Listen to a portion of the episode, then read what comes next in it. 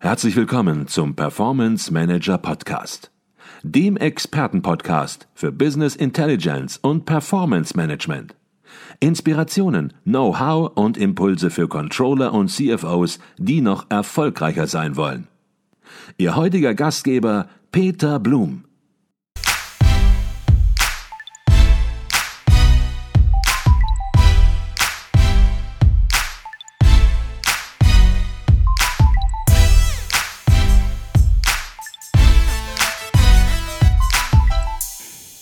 Herzlich willkommen im Performance Manager Podcast. Mein Name ist Peter Blum. Ich bin hier auf der Controlling Inspiration in Berlin und bei mir ist Thorsten Jekel. Thorsten Jekel ist Paringspartner für Vorstände und Geschäftsführer und gilt als der Vordenker im digitalen Arbeiten. Und als gefragter Technology Speaker zeigt er in seinen Vorträgen und Keynotes, wie Unternehmen die Chancen der digitalen Transformation optimal für sich nutzen können.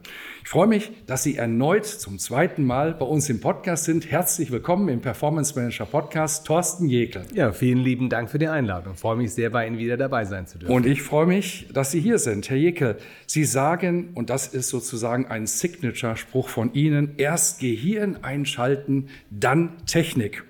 Bedeutet das in Zeiten der Digitalisierung mit immer mehr Technik, dass man damit auch immer mehr nachdenken sollte? Ich glaube, das ist sehr, sehr wichtig und ich glaube, es wird leider sehr häufig vergessen. Also wenn ich mir anschaue, wie heute Technologien häufig in Unternehmen reinkommen, dann ist es häufig so, dass es irgendwann mal uncool war, mit dem BlackBerry auf dem Golfplatz aufzutauchen. Ähm, und dann sagt der Vorstand, wir brauchen jetzt auch alle iPhones. Und ähm, das heißt, es wird nicht darüber nachgedacht, äh, wie Technologie Prozesse verbessern kann. Und wenn wir uns über das Thema Performance Management anschauen, da geht es ja darum, die Leistung des Unternehmens zu steigern, sondern es wird immer gucken, was habe ich denn für neue Technologie? Und mir ist gesunder Menschenverstand fünfmal lieber als künstliche Intelligenz. Mhm. Das ist, weil was ich eben oft erlebe, auch im Automobilbereich beispielsweise, da werden Millionen von Euro ausgegeben für ähm, Augmented Reality, für Virtual Reality und für solche Dinge. Und ich habe beispielsweise gerade den Fahrzeughersteller gewechselt, ähm, weil der das nicht hinbekommen hat, dass er mich beispielsweise mal angesprochen hat, Moment mal, Ihr Leasingvertrag läuft doch aus, äh, brauchen Sie nicht mehr irgendwie ein neues Auto? Mhm. Ähm, und das sind solche Dinge, ich brauche mich nicht über künstliche Intelligenz zu unterhalten, wenn ich nicht in der Lage bin, einen Leasingvertrag, der heute sogar in Papier schon da ist, mal nachzuhalten. Mhm. Und deswegen ermutige ich hier mal ein Stück weit, auch mal zu sagen, Technik ist ein wahnsinnig wertvolles Hilfsmittel. Mhm. Nur lieber, auch im Verkauf, lieber habe ich einen guten Verkäufer, der das per Papier macht, statt den super Techie, der nichts auf die Rille kriegt. Mhm. Wenn Nachdenken häufig vergessen wird, wie Sie sagen, vor lauter Technik, dann wollen wir das natürlich heute nicht machen. Wir sind hier auf der Controlling-Inspiration in Berlin. Das ist eine ICV-Fachtagung. Also hier sind ganz viele Controller, hier sind ganz viele Finanzer. Und machen wir es mal ganz konkret am Beispiel von Controllern, mit denen Sie ja auch viel zu tun haben. Über was sollten die heute nachdenken? Ja, ja, die Controller sollten, also was die meisten natürlich immer machen, sie, sie denken über ihren Job nach. Gibt es mich denn morgen auch noch in Zukunft?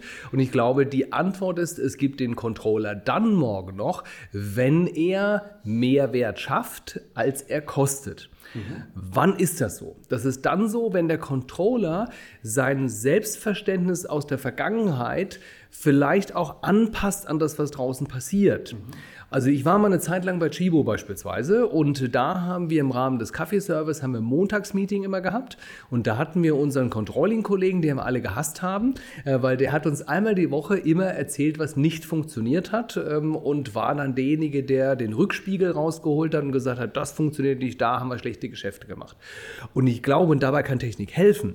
Die Controller müssen sich überlegen, wie kann ich denn Entscheidungen unterstützen? Mhm. Und zwar nicht im Nachhinein, sondern in dem Moment, wo sie fallen. Mhm. Das heißt, wie kann ich denn beispielsweise einem Außendienster die Werkzeuge in die Hand geben, dass er eben eine Entscheidungsunterstützung dabei bekommt, welchen Kunden besuche ich denn jetzt? Mhm. Und nicht hinterher bekommt, so nach dem Motto, du hast die falschen Kunden besucht. Mhm. Und das war früher von der Technologie her sehr viel schwieriger, als es heute ist. Mhm. Nur ich erlebe, dass diese Technik, die heute schon da ist, von vielen immer noch nicht genutzt wird, weil dann immer doch noch mal sehr stark eher im Sinne von den Finger in die Wunde legen. Mhm. Ähm, was natürlich auch wichtig ist, dass man aus den vergangenen Dingen lernt und die Zukunft anders macht. Mhm. Aber heute habe ich eben schon eine Art digitalen Co-Pilot und ich glaube, hier ist es wichtig, dass das Controlling seine Rolle versteht als derjenigen, der eben diese Tools nutzt, äh, mhm. um wirklich just in time das zu machen, weil ich glaube, Controlling ist mehr und mehr nicht eine separate Funktion, sondern sollte aktiv mehr integriert werden in den Wertschöpfungsprozess. Mhm. Wir haben das Stichwort gegeben, Tools auch wirklich nutzen. Da ja. möchte ich später nochmal drauf zu sprechen kommen. Ich möchte noch mal einmal nachfassen. Controller, die arbeiten ja traditionell viel mit Zahlen, mit Daten mhm. und natürlich auch mit entsprechenden Werkzeugen, häufig auch Business Intelligence Werkzeugen. Mhm. Würden Sie sagen, Controller, Controller beschäftigen sich viel zu viel mit diesen Werkzeugen, mit diesen Tools, als mal beispielsweise zu überlegen, wie kann man beispielsweise aus dem Controlling einen Wertbeitrag liefern für Geschäftsmodelle, für den Unternehmenserfolg. Würden Sie das bestätigen? Ja, und ich ähm, kann das gerne auch noch ergänzen, weil ich sehe immer, wenn man so diese klassische Pyramide sich anguckt, man hat auf der einen Seite eben die Erstellung der Zahlen, man hat das Thema ähm, Optimierung des Reportings und dann letztendlich hat man oben in der Pyramide das Thema äh, Sparingspartner der Geschäftsleitung zu sein, der operativen Bereiche. Hier ist es immer noch so, dass die Basis unten noch sehr, sehr breit ist, dass sich viel damit beschäftigt wird, wie die Zahlen eben bereitgestellt werden, viel mit den Tools noch beschäftigt werden, noch viel zu weniger dort was ich auch nachvollziehen kann, weil natürlich eine Angst da ist von vielen Controllern, die sagen, Moment mal, da mache ich mich ja überflüssig. Mhm. Äh, man braucht mich ja in diesem Knowledge und ich glaube, das ist ganz wichtig und da fand ich auch die Vorträge heute sehr spannend, äh, beispielsweise vom Professor Losbichler, der eben zeigte, dass sich diese Pyramide umdreht ähm, auf, die, auf die Spitze ähm, und dass der zukünftige Wertbeitrag ein ganz anderer ist. Mhm.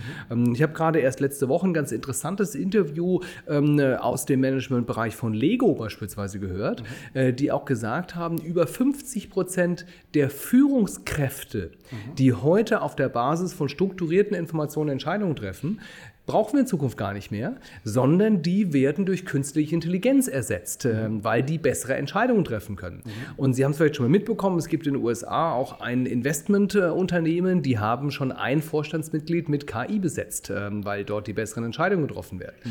Und da ist einfach wichtig, dass man sagt, ähm, gibt ja auch immer die Studien, die sagen, Controller werden überflüssig. Ich mhm. glaube, die Tätigkeiten, die wir heute machen als Controller, die werden überflüssig.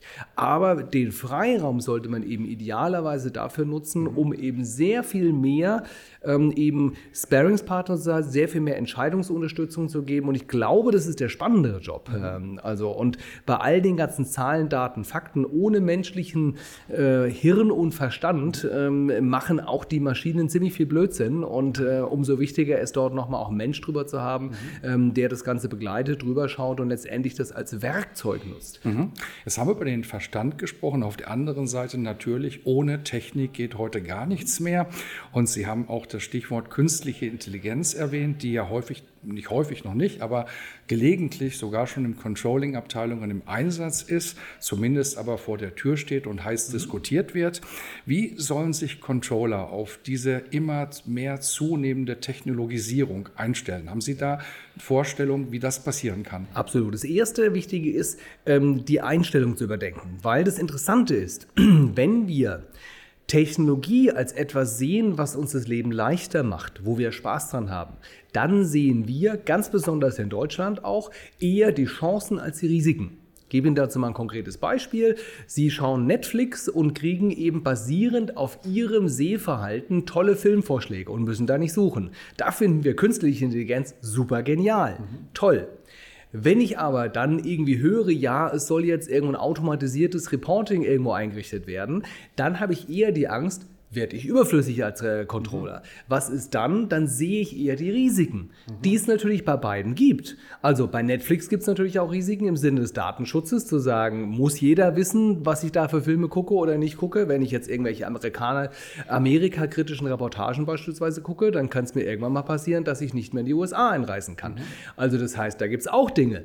Das sind Sachen, die sehen wir nicht. Mhm. Ähm, auf der anderen Seite sehen wir die Chancen nicht. Also erster Schritt ist Einstellung. Zweiter Schritt ist, sich mal bewusst zu werden, dass KI nicht irgendein crazy Shit ist, der in zehn Jahren kommt, sondern dass es unheimlich viele Dinge heute schon gibt. Mhm. Beispiel ganz konkret, Coca-Cola hat beispielsweise mit Salesforce ein ähm, CRM-System, ähm, was heute viele Controller noch so als, ja, das ist das Vertriebssystem sehen. Mhm. Das ist heute schon in der Lage, dass sie im CRM-System KI integriert haben und der Außendienstler ganz konkrete Vorschläge bekommt. Erstens, welchen Kunden soll ich denn jetzt gerade mal kontaktieren, weil er die höchste Abschlusswahrscheinlichkeit hat? Mhm. Und über welchen Kanal soll ich ihn kontaktieren? Und er macht sogar noch einen Formulierungsvorschlag für eine E-Mail beispielsweise. Also diese Systeme gibt es noch. Und dann gehe ich noch mal einen Schritt sogar weiter runter. Wenn ich gucke, wir haben nicht nur dieses Thema Konferenztourismus, wie ich das immer so schön nenne, zu sagen, ach Chef, ich habe da eine tolle Konferenz über KI gehört, das kommt irgendwann auch mal. Mhm. wir haben nicht nur die Situation, dass wir heute teilweise sogar schon CRM-Systeme im Haus haben, wo die Controller noch gar nicht verstanden haben, Moment mal, die haben doch solche KI-Systeme schon drin, sondern hatte ich erst letzte Woche beispielsweise in der Versicherungsagentur, haben wir uns wirklich mal down to earth angeguckt, die Tätigkeiten des Agenturleiters. Und der war jede Woche drei Stunden alleine damit beschäftigt, Excel Tabellen, die zumindest schon mal in Excel ausgefüllt worden sind, von den Außendienstlern in eine Zentraltabelle zu überführen und zu kopieren. Jede Woche drei Stunden. Mhm.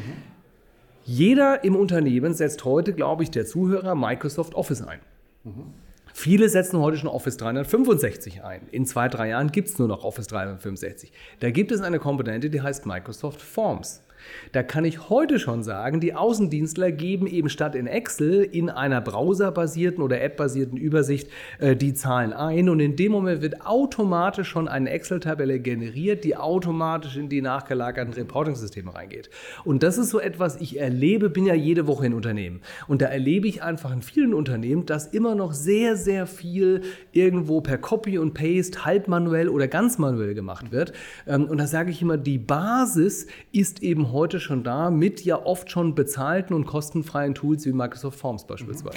Jetzt haben Sie eben über die Automatisierung des Reportings gesprochen. Sie haben Salesforce genannt. Sie haben Office-Produkte genannt, Sie haben Forms herausgearbeitet. Wenn wir uns nun in ein mittelständisches Unternehmen mal hineinversetzen, was würden Sie sagen, was sind das für Tools, die Sie heute für unverzichtbar halten in einem mittelständischen Haus? Ja, also wenn ich, äh, und Mittelstand unterscheide ich auch nochmal zwischen kleinerem oder eben ähm, etwas größerem Mittelstand. Mhm. Ich glaube, etwas sehr, sehr pragmatisches ist wirklich das gerade schon genannte Office 365, ähm, denn dort haben Sie neben den bekannten ja Excel-Tools, Tools, die wir ja noch viel im Controlling haben, mittlerweile Tools, die man dort anbauen kann, wo es eben einmal in Richtung Erfassung der Daten durch Forms beispielsweise sehr viel einfacher geht, inklusive der Anbindung auch von mobilen Apps beispielsweise. Mhm. Also wenn nicht alle vor Ort sind, geht es eben schon mal sehr, sehr viel einfacher.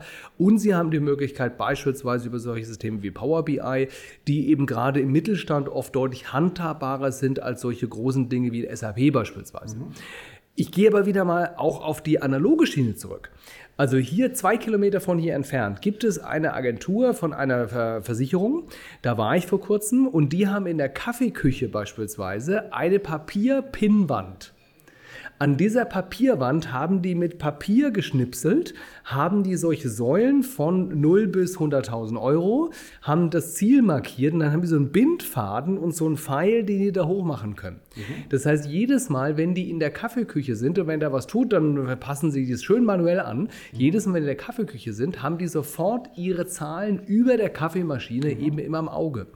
Und das ist eine viel wirksamere Visualisierung als der ganze crazy digital Shit, wo die nie drauf gucken. Mhm. Das kriegen die einmal im Monat. Also deswegen viel wichtiger ist, dass man eben beim Thema Business Intelligence ist ja ähm, eben ja auch ihr äh, Begriff, mit dem sie ja so erfolgreich sind. Und bei Business Intelligence ist für mich zu sagen, erstmal die, die Geschäftsintelligenz zu haben und zu sagen, was sind denn die Treiber? Und bei denen ist jetzt beispielsweise geschriebenes Neugeschäft. Das heißt, die haben eben eine Kennzahl, die haben sie so einfach visualisiert, dass eben auch ein einfacher Vertriebsmitarbeiter, und einfach meine ich nicht wertend, ich bin selbst seit 1988 Vertriebler, mhm. also deswegen äh, schließe ich mich da selbst mit ein, dass ein einfacher Vertriebsmitarbeiter auf einen Blick visuell sehen kann, zu sagen, wo stehe ich denn, wo sind wir denn? Mhm. Und das ist viel wichtiger als die ganze digitale Umsetzung, die natürlich immer dann wichtig ist, wenn Sie vor allen Dingen auch Organisationen haben, wo die Mitarbeiter vielleicht nicht immer an einem Ort sind. Mhm. Dann wird es natürlich mit der Pinwand schwierig. Wunderbar. Eine weitere Aussage von Ihnen, die ist, dass die meisten Menschen die Technik so nutzen, wenn wir jetzt wieder auf die Technik zurückkommen, als würden sie mit einem Porsche 911 auf der rechten Spur mit 60 Stundenkilometer fahren. Und vielleicht beziehen wir das wieder auf ein Unternehmen. Wo, in welchen Bereichen, in welchen Themen sehen Sie das so, dass ein Unternehmen, bleiben wir bei unseren mittelständischen Unternehmen, Technik zunächst mal viel ausgereifter nutzen sollte. Also nicht was Neues und sich irgendwelche ja. Buzzwords auf die Fahne schreiben, wie künstliche Intelligenz, irgendwelche Algorithmen oder sonstige Themen, sondern genau. einfach mal die Technik zunächst mal nutzen und eben nicht dahertuckern mit einem Hochleistungsgerät. Absolut. Und es fängt schon mal bei ganz einfachen Dingen an. Ähm, wenn ich es wirklich mal down to earth sehe, dann erlebe ich immer noch viele Organisationen, die Smartphones im Einsatz haben, die aber beispielsweise nicht eben alle Kontaktinformationen, alle Kalenderinformationen, alle Aufgabeninformationen synchron auf allen Endgeräten haben.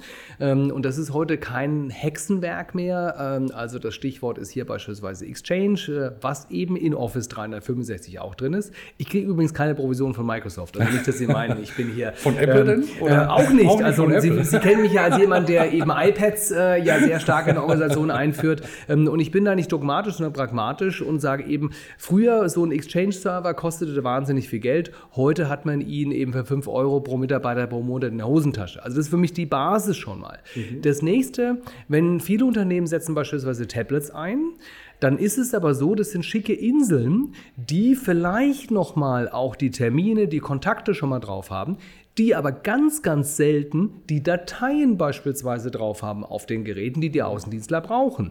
Also da erlebe ich es dann, dass eben Prospektmaterial, Kalkulationen und solche Dinge eben nicht auf den Tablets eben zur Verfügung stehen, weil die IT dann sagt, ja, das ist ja Teufelszeug, wenn man da von draußen auf unsere Systeme drauf zugreift. Und ich glaube, hier ist es wichtig, ähm, ich erlebe dort oft, dass IT aus einem falsch verstandenen Sicherheitsbedürfnis, ähm, und ich sage das bewusst, das Sicherheitsbedürfnis das ist nichts Schlechtes, das ist nur oft falsch verstanden. Erlebe es oft so, dass Leitplanken quer vor die Straße gebaut werden. Also das heißt, Anwender kommen nicht an Dateisysteme. Mhm. Witzigerweise sind es aber dann oft solche Systeme, wo ich sage, dann links und rechts sind gar keine Leitplanken. Mhm. Also da können Mitarbeiter beispielsweise ihre iPads mit einem privaten iTunes verbinden. Oder die fangen dann an, mit einer Dropbox zu arbeiten und solche mhm. Dinge, weil kein Mensch will Dropbox haben. Die Leute wollen nur Zugriff auf ihre Daten haben. Und wenn ich jetzt wieder mal im Bereich Controlling das eben sehe, dann erlebe ich einfach, dass viel zu wenige, auch gerade Außendienstorganisationen, die diese Sachen brauchen, viel zu wenige eben dann wirklich Zugriff auf in dem einfachsten Fall Excel-Tabellen haben, wo dann solche Reports drin sind. Und das ist wirklich keine Rocket Science. Das ist heute technisch möglich. Also das kann man eben über solche gesicherten VPN-Verbindungen, das kann man über SMB und WebDAV-Schnittstellen regeln. Und mit iOS 13 beispielsweise ist es so, dass Sie auf dem iPad äh, den bereits schon vorhandenen Dateien Dateimanager dazu nutzen können, um Netzlaufwerke einzubinden. Und dann haben Sie ganz normal Zugriff eben auf Reports, die vielleicht sogar schon mal in Excel gemacht worden sind. Ähm, und das geht heute alles schon. Also nicht nur Software besser nutzen, sondern auch eben Hardware besser nutzen. Es nützt nichts, immer das beste Gerät zu haben, das beste Smartphone zu haben, das beste Tablet zu haben, immer die neueste Errungenschaft für viel Geld natürlich auch auf ja. der anderen Seite.